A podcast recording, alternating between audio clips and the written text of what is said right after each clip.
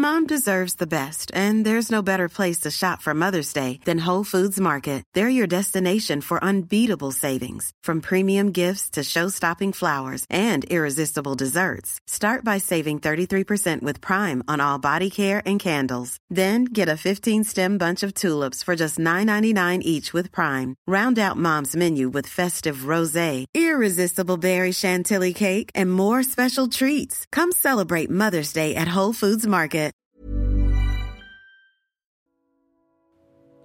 Hitler se encontraba profundamente deprimido en julio de 1943, ya con la balanza de la guerra inclinada hacia los aliados tras la derrota en la batalla de Stalingrado. Eh, pero ese desánimo que tenía atendía más a, otra razón eh, que quizá era más particular y era que pues, Mussolini, su amigo y aliado, eh, líder de la Italia fascista, quería abandonar las potencias del eje, quería romper la alianza que tenía con, con Alemania y bueno, con Japón también. Em, esta eh, ruptura la iban a discutir en una reunión y Hitler como se sentía pues muy deprimido, muy triste, le pide a, su doctor que, que, le inyecte algo que lo, que lo revitalice y que le, que le recupere las energías. Entonces le, inyecta una, una, sustancia que se llama Eucodal eh, y enseguida se siente revitalizado, reenergizado. Em, y dicen que en la reunión no paró de hablar, se sentía tan eufórico y tan convincente, eh, tan persuasivo que pues, logró convencer a Mussolini de que permaneciera en la alianza y, y, en, en, las potencias del eje. ¿no? Entonces esto habla de, del papel que, que toman las drogas en, la Segunda Guerra Mundial, en, el Tercer Reich, em, que pues determinó en cierto sentido el curso de, de, los eventos y de las cosas en este, en este evento. Bienvenidos a este episodio de Hoy Supe, donde estamos hablando de la Segunda Guerra Mundial. Y hoy específicamente, Adán Mau, vamos a platicar sobre el papel de las drogas en este evento bélico y las repercusiones que, que existieron o que vinieron posteriores a estas. Eh, Adán, ¿por qué, ¿por qué se metían droga? Las drogas, eh, al parecer, en los conflictos bélicos no son nada nuevo hay una historia de unos guerreros llamados berserkers, creo que eran vikingos. En sus confrontaciones parecían como muy eufóricos, muy... Eh, no parecían humanos. Aparte de que se ponían pieles de animales y se pintaban muy raro. Entonces ese tipo de comportamiento no se veía mucho en los campos de batalla porque pues el miedo es el que, el que domina ahí la situación los historiadores han llegado a la conclusión que estos berserkers tenían una bebida que tomaban antes de la batalla y al parecer le ponían ahí por ahí unos hongos alucinógenos que los hacían entrar en ese estado eufórico que, con los que entraron a la batalla.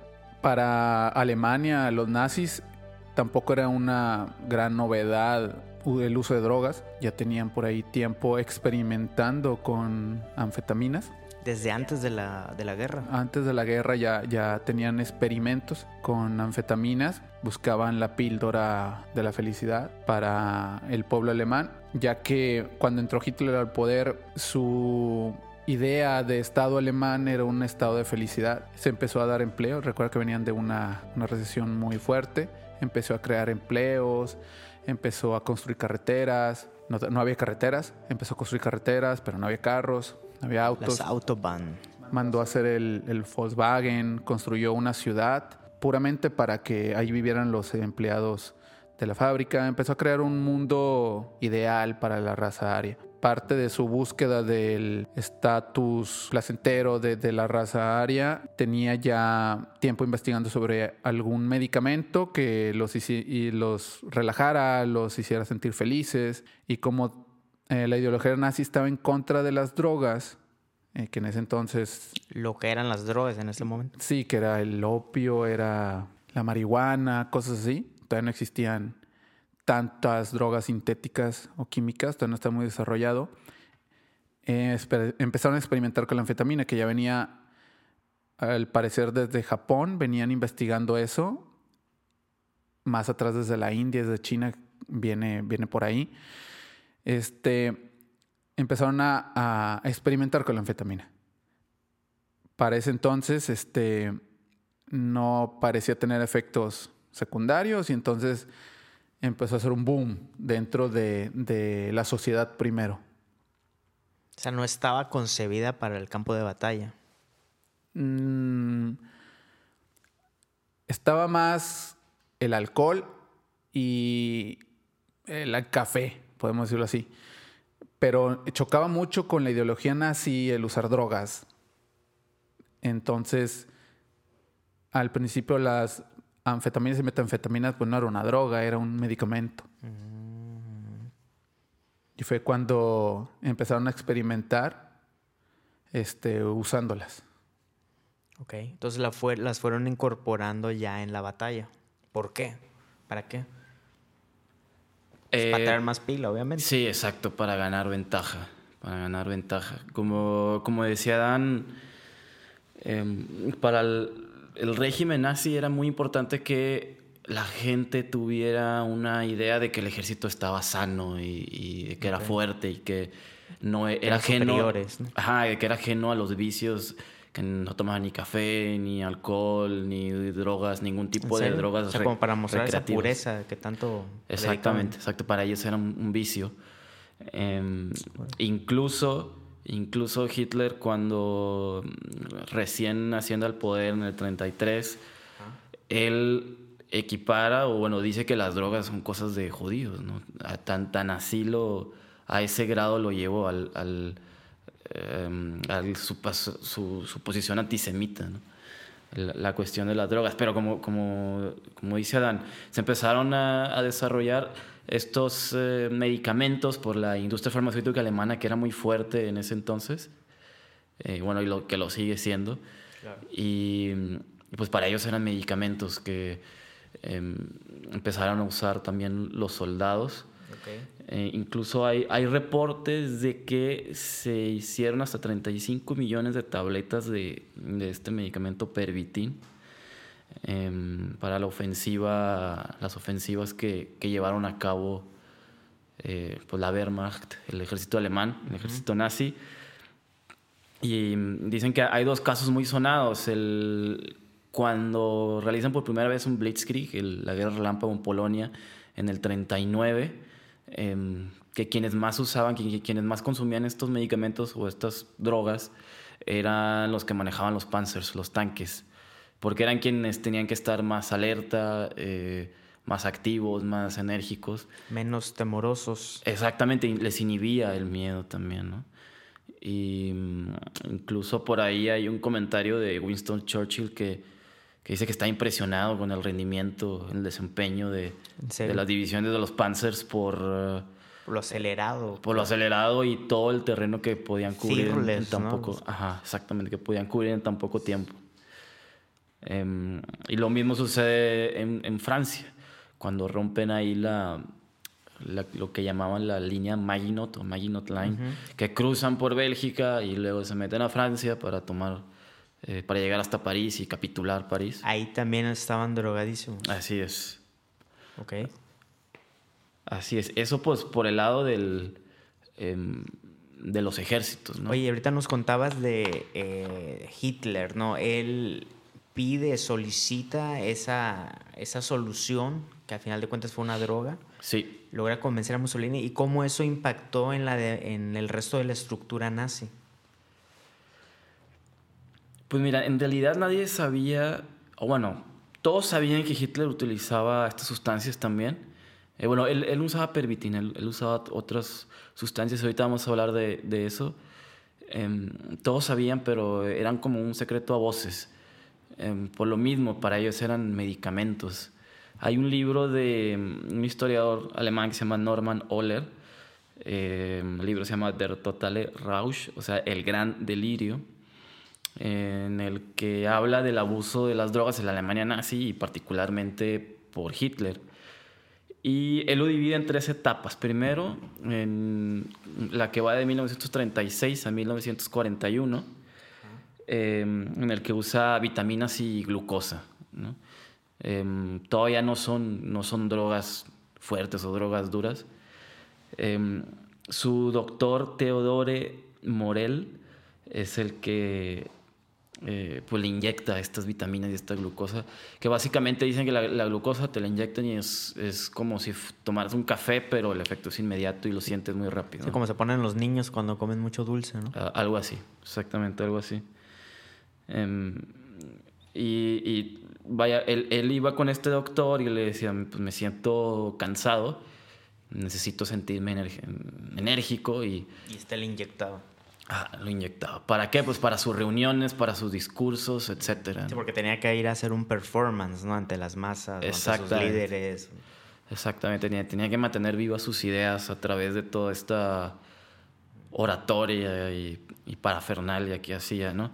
Pero un dato curioso del, del, doctor era que ni siquiera, ni siquiera era un buen doctor, o sea, no, no era un especialista, simplemente era un tipo que le decía que sí a todo, no le hacía muchas preguntas a Hitler. A Hitler le gustaba esto porque él tenía miedo de que un especialista de verdad viniera y le dijera que tenía... No, que necesitas reposo, ¿no? O, que tuviera problemas peores, ¿no? Porque acuérdate cómo era ese pensamiento, esa idea en la Alemania nazi de que los enfermos y... Que, que, fuera imperfecto. Ajá, que los enfermos y los discapacitados eran parásitos para el sistema, ¿no? Entonces...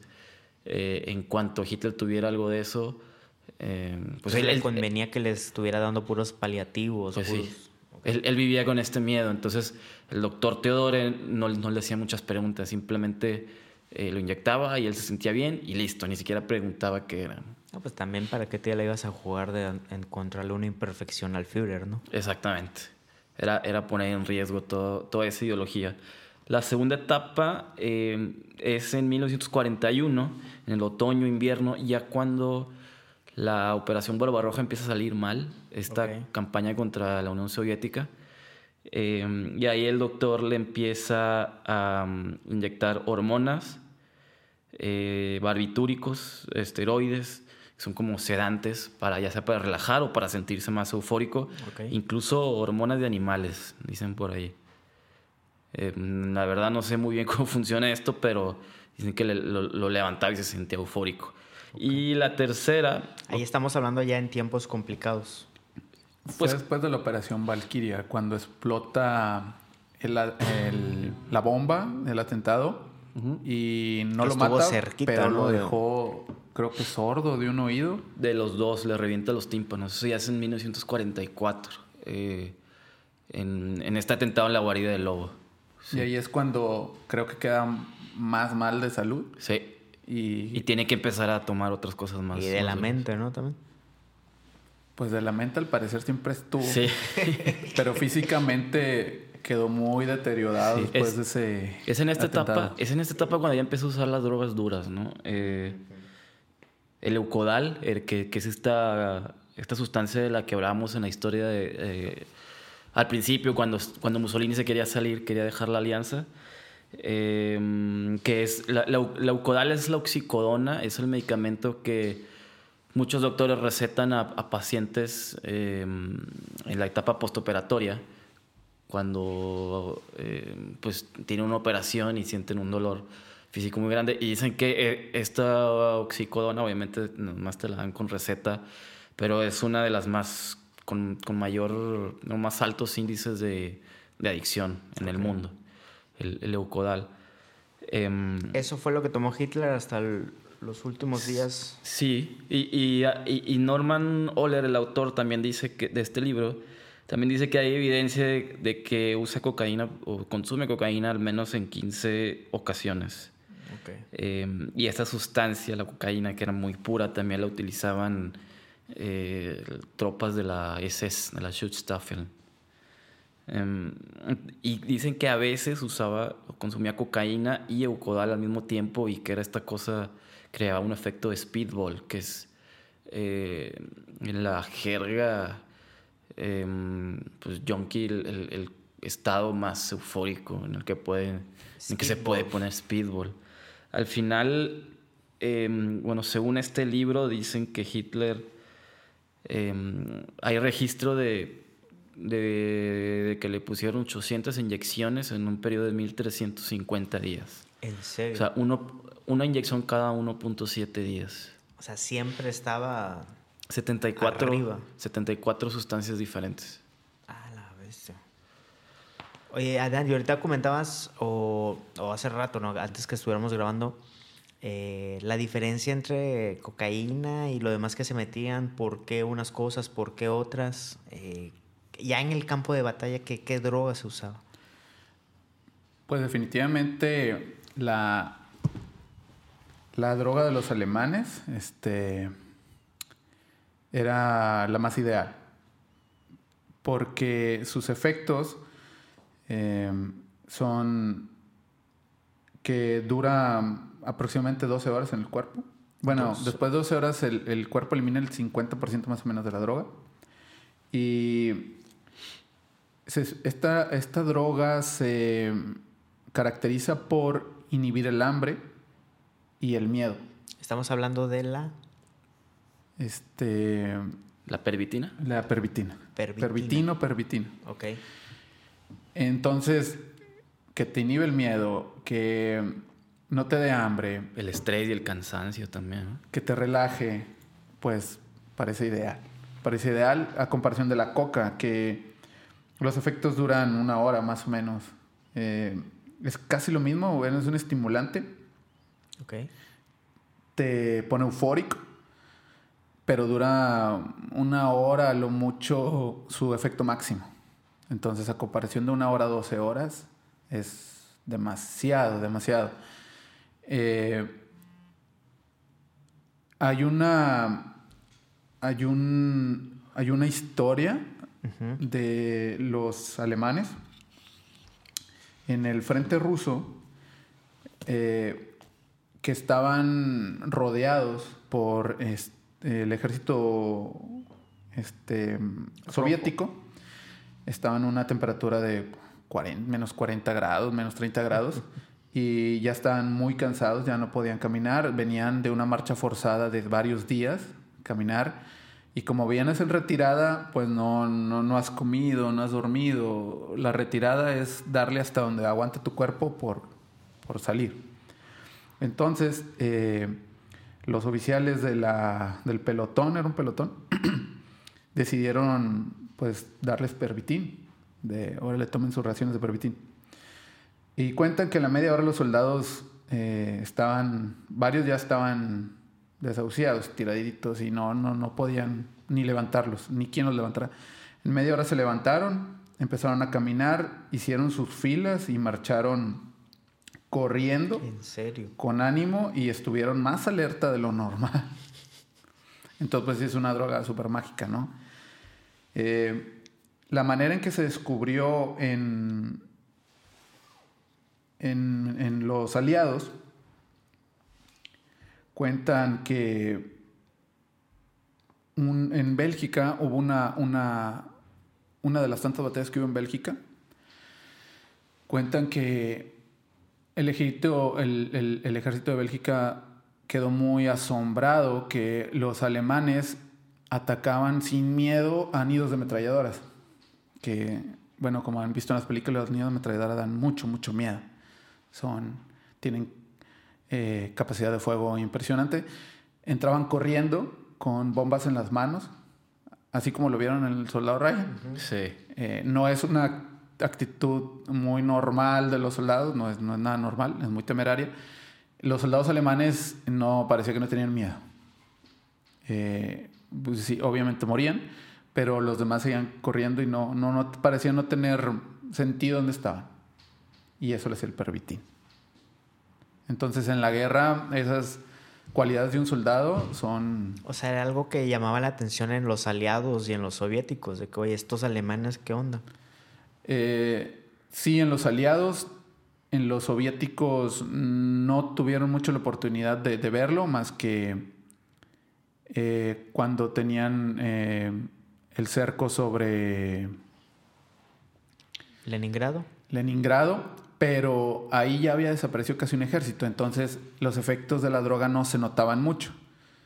Eh, no podían ver que los soldados aguantaban tres días sin dormir o tres días sin comer, pues no se notaba mucho porque ya eran muy pocos y ya iban en retirada. Entonces no, no, no, se notó mucho en el frente ruso. Eh, fue más de este otro lado. Sí, sí, sí, fue, fue más del lado de... Del oeste. Frente a Polonia fue donde se vio muchísima la diferencia. Oye, cuéntanos de la historia del, del, pastelero y cómo estuvo esa onda. Pues es que la, la, el pervitín, pervitín estaba, como dije anteriormente, muy normalizado. Normalizado en la sociedad alemana. Era como... Querían que fue la competencia de la Coca-Cola, ¿no?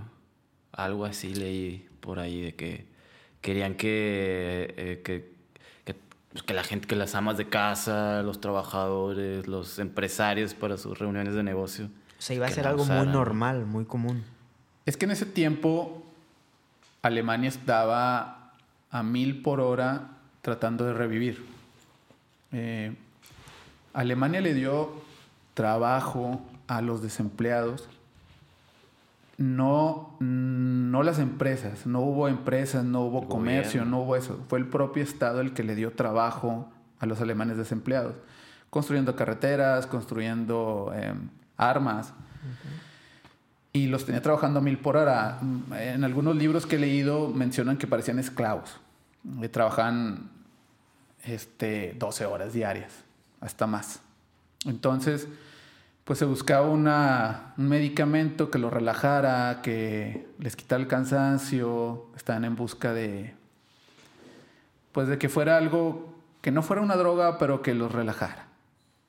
Este, entonces, como era muy común, eh, Sí se podía comprar con, una receta, pero debía haber alguien enfermo para, dársela. Entonces inventaban los alemanes que alguien estaba enfermo de cualquier cosa y se lo compraban. Eh, de hecho, cuando faltaba por ahí, este, en, el campo de batalla, los, los, soldados, los mismos soldados le pedían a sus papás que les compraran ahí algunos tubitos, porque se se tubitos, para que se los enviaran. Entonces por ahí... Para andar bien locos. Sí, porque como cualquier anfetamina es muy... Este... Adictivo. adictivo. Es muy adictivo. Eh, entonces, mm, cuentan que alguna pastelería, o un pastelero, o una pastelería, en Alemania hacían pues pastelitos de chocolate y les metían dosis seis veces la dosis que debería de ser lo normal. Este, entonces, pues armaban eh, tardecitas de, amas de casa en ese entonces. Eh, muy, muy, eh, muy serias, muy tranquilas, cafecito. Por ahí juevesitos. Juevesitos, juevesitos locos. Tranqui. Y terminaba siendo una fiesta muy, muy desinhibida porque eh, con estos pastelitos se ponían bien high las señoras. En serio. Y no nada más ellas, los deportistas, em, los estudiantes. Primeramente se probó con, estudiantes haciendo algunas operaciones matemáticas durante 36 horas y funcionó muy bien. ¿En serio? Sí. Y entonces, pues la usaban también para estar muy bien en la escuela. O sea, era muy. O sea, todo el mundo andaba loco. Todo el mundo en ese tiempo en Alemania usaba. Usaba esta. Le decían la. Le decían el medicamento de la felicidad. El medicamento de la felicidad. O sea, si el pueblo común o normal estaba así, no me imagino entonces los soldados, ¿no? Han de haber estado. Sí, en el mismo sentido en el mismo sentido, era, era otra herramienta para ellos de, pues de guerra. De supremacía, ¿no? Sí. De, tomar ventaja. Sí. ¿Y del lado de los aliados? Del lado de los aliados, este, pues también se le entraron al, a la fiesta. ¿Fue en respuesta a que los alemanes venían así o ellos también traían su cotorreo por su cuenta? Traían también por ahí sus investigaciones por su cuenta no creo que, al parecer, al parecer no, no, no, no sabían bien que, qué tipo de droga estaban usando los alemanes. Era una metanfetamina, no era una anfetamina. Eh, y ellos empezaron a usar, este, pero creo que primero fueron los británicos.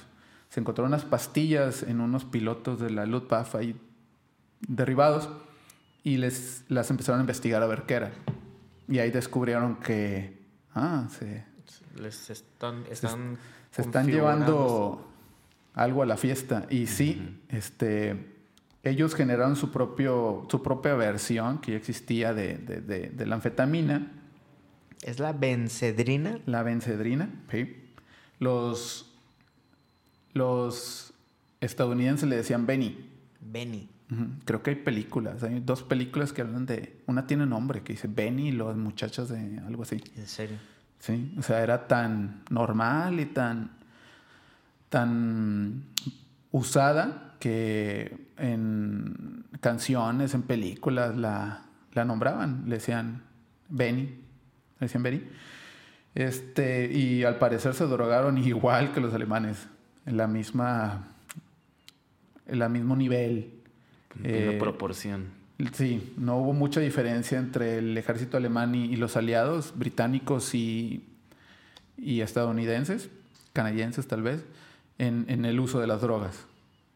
O sea, todos estaban locos. Era una, eran unas batallas de todos drogados contra todos drogados. Es que no es, no creo que haya sido loca, sino era como una herramienta más.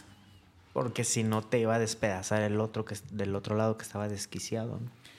Tal vez no. eh, pienso que fue más para la moral del, del soldado. Eh, recuerda que no siempre tuvieron buenas raciones de comida. Eh, creo que nada más los estadounidenses tenían barras de chocolate, los demás no. Entonces eran muy, muy escasas. Los demás no tenían. eh, hay por ahí un, un tema muy interesante sobre el tipo de raciones que llevaban los soldados. O sea, lo que cargaba cada quien. Sí, qué tipo de comida llevaba, qué tipo de alimento, qué tipo de, de- de golosinas.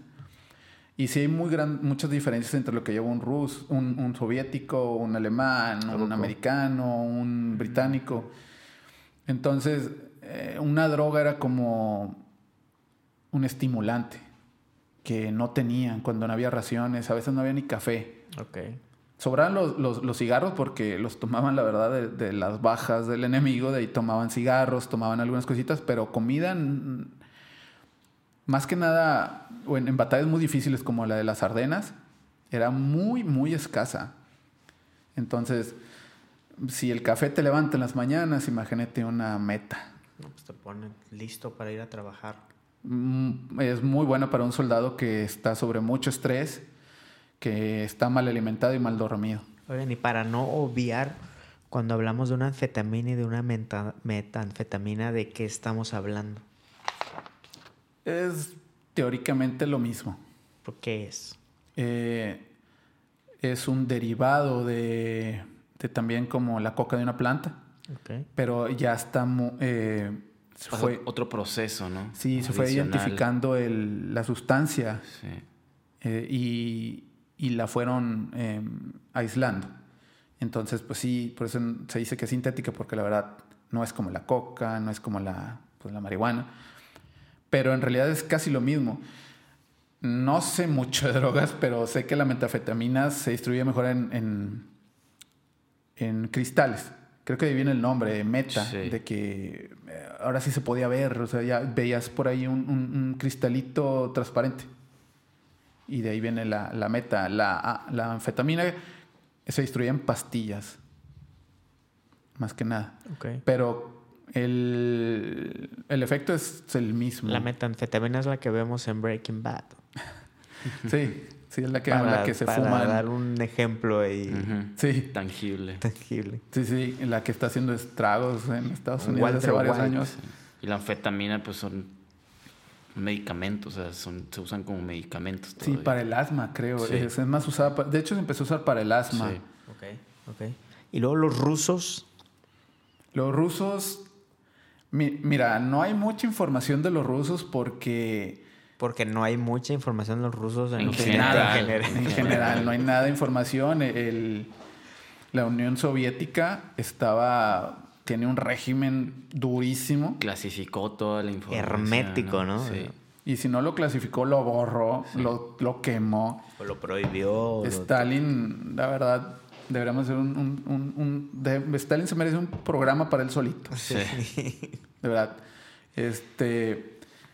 No se sabe absolutamente nada. O sea, muchas cosas se han, se han descubierto en estos años, ¿no? Que han salido a la luz. Sí. Muchas cosas, hasta lo de Stalingrado. O sea, antes no, no se sabía el impacto. Bueno, bueno, de los rusos comentabas. Desde que se cayó, empezó, desde que de verdad el, el, el, la Unión Soviética cayó, empezaron a salir muchas cosas, desclasificar muchas cosas, soldados ya no tuvieron tanto miedo para andar hablando. Entonces, se cuenta que los rusos no usaron drogas. La verdad, su verdadera, única droga era el, el vodka, eh, poquito la valeriana, que cualquier mujer valeriana? sabe que es la valeriana, pues se usa para dormir. Todas las pastillas que puedes comprar ahorita para dormir y relajarte traen valeriana. Ok, valeriana. Es una hierba, una planta, ¿no? Es una planta. Eh, como todo, eh, dudan mucho de su eficacia. Uh -huh. eh, no, no, se, no se ha comprobado el 100% que, Más que placebo, ayude. Sí, que ayude a, a, dormir. Pero bueno, es milenaria, la verdad, se te usa hace mucho. Ok. Y también mmm, se dice que usaban cocaína, que como lo vemos y como les dije, eh, no era muy efectiva en, en por el periodo corto. Por el periodo efecto. corto y que también es súper adictiva. Ok. Súper adictiva y tiene muchos efectos colaterales, okay. adversos. Eh, se duda mucho que el hecho que no te, no, los usaron no usaran drogas influyera en la batalla. Eh, hay muchos aspectos, la verdad, ¿verdad? Estrategias mal hechas, eh, el clima, eh, la, la, tecnología que usaban. La desorganización. Hay muchas, muchas cosas. Pudiera ser que, que, que las drogas influyeran en algo. Uh -huh. Pero hay el caso de la Unión Soviética contra Finlandia. Uh -huh. eh, los finlandeses, ellos, hasta ellos mismos dicen que se drogaban hasta las cejas. Iban atiborrados de todo tipo de drogas. ¿Cuál? De todas. Toda la droga que existía, todas se metían. Su coctelito. Güey. Todo, todo usaban de todo. Todo lo que en ese entonces existía, los finlandeses se lo, se lo echaban. Era su manera de, de, de pelear. Esa batalla contra Finlandia la tuvo muy difícil la Unión Soviética, teniendo... ¿Finlandia de qué lado estaba? De ninguno, al inicio de ninguno. Fue invadida por, por la Unión Soviética. Eh, después ya se pasó del lado del eje también. Cuando se pasa al, al lado del eje, pidió a Alemania este, que le vendiera su droga. De que, véndemela, está, está muy buena. Sí, o sea, ellos sí le dieron bien, bien duro. Okay. Entonces, eh, no, no, era, no era un secreto que, ni una sorpresa que Stalin subvalorara a, sus enemigos. Lo hizo con Hitler, lo hizo con Estados Unidos eh, y lo hizo con, con Finlandia. Le fue muy mal, muy, muy mal. Las bajas finlandesas contra la, contra la soviética son enormes. Son muy, muy Mm, muy disparejas. Bueno, los rusos fueron los que peor les fue ya en la suma total de la guerra, ¿no? Sí. Sí, 27 millones. Entre civiles y, y muchos civiles, sí. Ok, bueno, entonces les fue mal contra Finlandia. Sí, eh, la verdad yo no, no entiendo eh, estratégicamente hablando, tal vez, no porque ya habíamos hablado en el, en el programa pasado que Stalin había asesinado a sus mejores generales cuando hizo la purga, uh -huh. que los que se quedaron todavía no eran muy, muy buenos, sus, sus armas, eh, no había una, una real eh, industria armamentística buena como tenía Alemania. Pudiera ser, pudiera ser, pero en realidad eh, la calidad de soldados entre filipinos y... y finlandeses. Sí, finlandeses y soviéticos no era mucha. Ello en Finlandia estaba acostumbrada a la guerra del frío, 40, 30 grados bajo cero. Expertísimos. Eh, y los, los, soviéticos con los soldados que venían de los Urales, que es la misma, el mismo escenario de frío, eh, tuvieron demasiadas bajas, muchísimas bajas. Recuerda que de ahí salieron los mejores francotiradores soviéticos. De ahí sale Basil Saif. El de la película. El de la famosa Hace rato te preguntaba yo que si era un personaje real. Sí, sí, sí es real, de verdad sí es real. Y, como te, te, comentaba... Para eso la película se llama Enemigo al acecho, ¿no? En español, sí. Sí, Enemigo al acecho, okay. Enemy at Gates, creo, en inglés. Eh, no se sabía si existía o no porque no la Unión Soviética, pues no todo tenía clasificado, no se sabía nada y el que contara de más, bye. Entonces ahora ya sabemos que es real, si existió. Entre esto hubo un un francotirador eh, finlandés que no sé cómo se pronuncia, pero se escribe Simo Haya. Okay. Le decían los, los rusos la muerte blanca. Y si le decían la muerte blanca, imagínate por qué era. Este, como francotirador tuvo como 500 muertes registradas. 500 es un monstruo. Sí, de un francotirador. Creo que Basilis tuvo 200. Estamos hablando que ellos matan de a uno por uno. Sí. Sí, 500 son. Muchísimo. Y como él, tuvieron casi el mismo porcentaje de efectividad los demás soldados finlandeses. ¿En serio?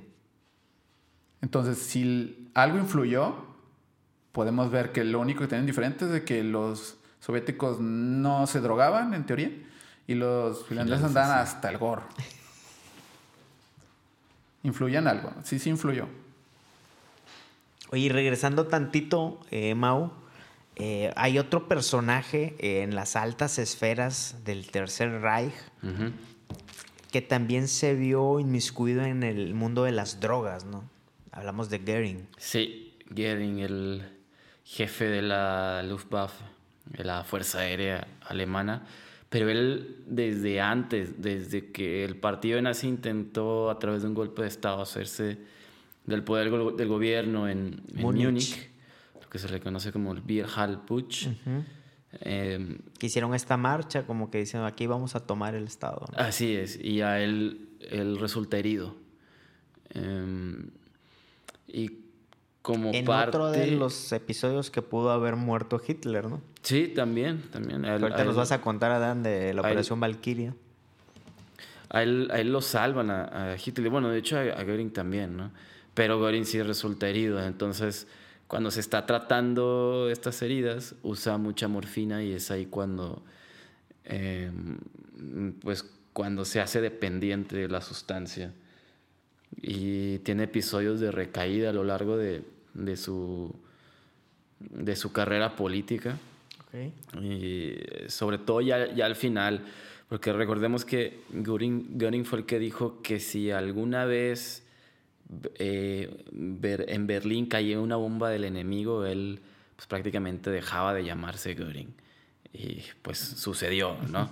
Em, y como sucede, pues la gente le pierde respeto, pierde prestigio y él se retira a, su casa eh, pues, de descanso y recae otra vez. Como una especie de depresión. Sí.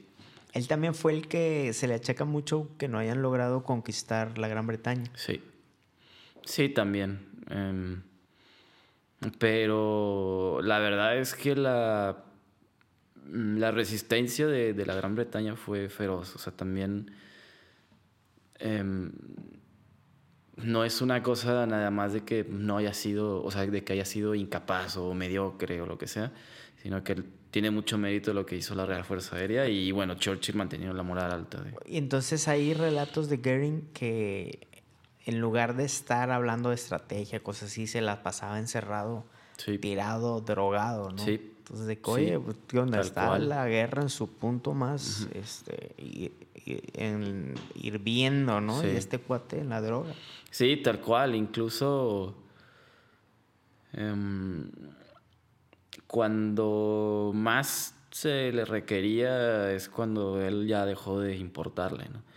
Le vuelve a importar ya al final en el pues ya el 45, porque se reúnen por última vez los los altos mandos de la cúpula nazi para celebrar el cumpleaños de Hitler. De Hitler en, recuérdame dónde fue, fue en el Parlamento, no, no recuerdo exactamente dónde fue, pero em, ya estaba todo en decadencia, se escuchaban los bombardeos del, del ejército rojo. Ah, sí, etcétera. claro, en el Parlamento. El Parlamento, Sí, en sí, el Reichstag. Sí, sí. Sí, ya Berlín ya Sí. estaba a un puntito ya de Sí, que en caer. realidad, en realidad todos van, Himmler, Goebbels, eh, bueno, Goebbels siempre fue leal, eh, Goebbels, Bormann, eh, el propio Goering, eh, Albert Speer, todos van ahí al, al cumpleaños nada más a ver, para ver qué onda, para ver qué va a pasar y planean sus próximos pasos cada uno. Y ahí, a pesar de que Goering pues, todavía seguía siendo dependiente de, de estas sustancias, eh, es el primero que se va de la fiesta y, y pues trata de hacer un, entre comillas, golpe de Estado a Hitler. Le manda una carta en la que dice, este, mi Führer, usted ya no está para gobernar y pues como yo soy el segundo al mando, ahora yo soy el bueno. Eh, pero Hitler se entera y, y lo manda a arrestar y bueno, la, la, la, la historia de Goering es como la de todos los, los, los nazis, en, en- al menos en la cúpula, pues es conflictiva, compleja y terrible. Sí. y lanzarles una pregunta. Primero, eh, que el hecho de que los nazis y sobre todo Hitler, etcétera, hayan consumido estas drogas, obviamente no los exonera de sus ideas, o sea, son dos cosas aparte. Estas ideas ya las tenían, Potenciaron sus acciones. eh, en todo caso las potenciaron, pero eh, no, o sea, no, no quisiera que esto quedara como que, ah, entonces tenían estas ideas porque pues nunca estaban en sus cinco sentidos, siempre estaban en, eh, ajá, o sea, no, son dos cosas dis- distintas, ¿no? Eh, nada más dejar, eh, pues bien en claro, bien en claro eso, que Hitler, Hitler necesitaba, las neces- necesitaba consumirlas para seguir creyéndose esas ideas y pues mantenerlas, mantenerlas vivas, ¿no? Eh, y que bueno, nada más menciona que cuando consumía estas drogas, pues se aislaba, y se escapaba de la realidad cuando más tenía que estar consciente pues, de, de- de todo lo que estaba haciendo él. De acuerdo, y sobre el primer punto que comentas, eh, tiene mucho que ver porque el, el nazismo está construido en una, en una forma de euforia, ¿no? De Sí. éxtasis, estos discursos en el de que sí, vamos, ¿no? Sí, Entonces, sí, si, porque si tú le quitas esos decibeles, ¿no? Al Ajá. discurso, pues sí pierde muchas de sus características, ¿no? Sí, porque com- como bien lo dices, entra en el discurso o la teoría del totalitarismo y el fascismo. El totalitarismo lo que busca es, a diferencia del autoritarismo, no solo conservar el poder, sino manipular también la vida de la gente. Y, y tiene también sentido con lo que decía Dan de que el pervitin pues era la, la moda de la felicidad. Y después de la Gran Depresión, que había mucho desempleo y ascienden los nazis al poder, y ellos generan empleo eh, y los tenían trabajando a mil por hora, eh, pues necesitaban que ellos se sintieran pues, em, pues bien a pesar de trabajar tanto. O sea, sí tenían trabajo, pero trabajaban mucho. Entonces necesitaban que se sintieran felices para creer en, en- en el, La en el régimen, resurrección. en el régimen nazi, porque también en, el totalitarismo el- la identidad del individuo se suprime para beneficiar a las masas.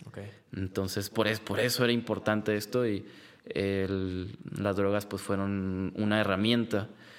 Eh, y la otra, la, la pregunta, ¿ustedes creen que las drogas hayan sido un factor determinante en el curso de la guerra, la Segunda Guerra? Es decir, si se hubiera peleado sin drogas, ¿estaríamos hablando del mismo resultado o creen que haya variado?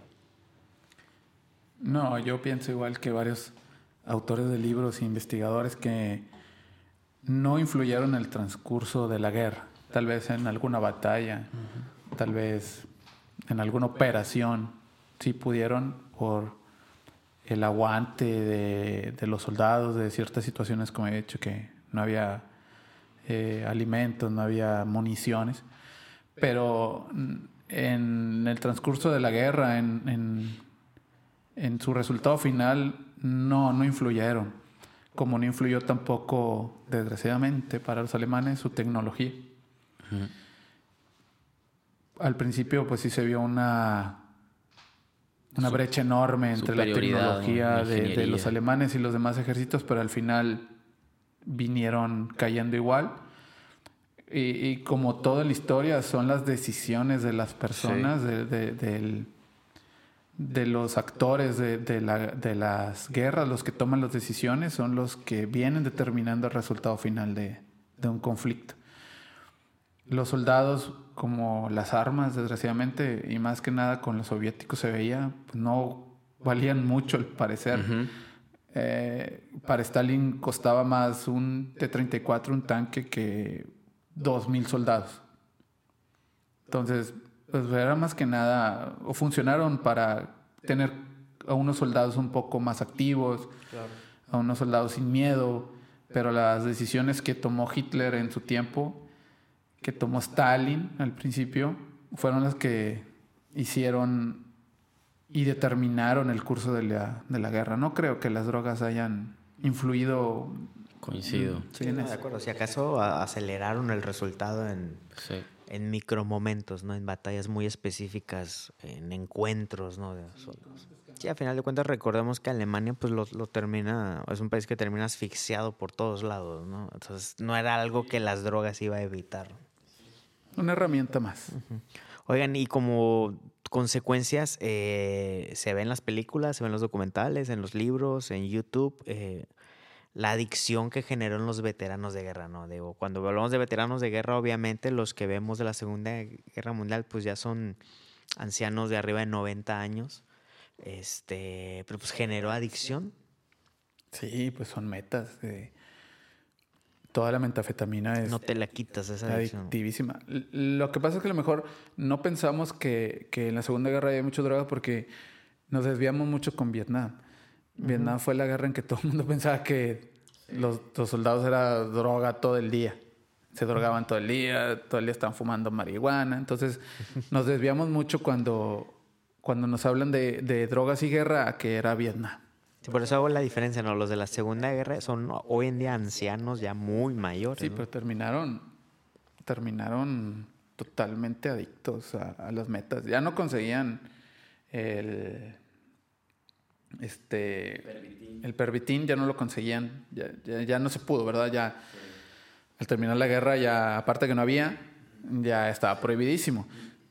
No, perdón, sí. Y, consiguieron lo que podían, O sea, lo que había. De hecho, muchos veteranos de guerra no terminaron en Alemania. parte de que pues eran soldados, nazis, bla, bla, bla, pero muchos se fueron consiguiendo dónde poder llevar su adicción y que no hubiera problemas. ¿En serio? Recuerda que después de la Segunda Guerra Mundial, pues hubo dos Alemanias, ¿verdad? Una socialista. Eh, capitalista. Y una capitalista. Entonces, pues estaba muy dividido, o sea, no había mucho. Si quedaste del otro lado del socialismo, pues tu vida era. Sí. Entonces muchos se fueron. De hecho, las entrevistas que que puedes ver en la tele no están en Alemania los, los, veteranos. ¿Qué pasó? Yo me sé una que está. La encuentras en, en varios sitios como una leyenda. Algunos la cuentan de primera, segunda mano, los que andan allá por el, por el origen o el epicentro del narcotráfico en México. Se dice que, en resumidas cuentas, eh, llegaron unos chinos que sabían trabajar la, la amapola se les conoce como gomeros. Entonces eh, empezaron a trabajar, a producir droga, pero vieron, se vieron muy beneficiados cuando en la Segunda Guerra Estados Unidos les pidió mucha eh, morfina y otras drogas que se derivan de esto para los soldados, ¿no? Para lo que comentábamos hace rato, ¿no? De esa inyección eh, este, de ánimo, ¿no? De, de fuerza, de energía para los soldados. Entonces creció mucho la producción en, en Sinaloa, ¿no? de, de, estas, de estas sustancias, de estas herramientas eh, de droga. ¿no? Entonces al terminar la guerra, eh, pues la producción y la, la, capacidad y los conocimientos habían aumentado. ¿no? Entonces eh, se cuenta que ese fue un, un punto de, de, inflexión en la producción de droga en México. O sea, hasta dónde podemos ligar ¿no? temas de la Segunda Guerra Mundial en el, y ahora pues hablando en el impacto en México, que ya también tenemos prometido un siguiente episodio sobre el rol de México en la Segunda Guerra Mundial.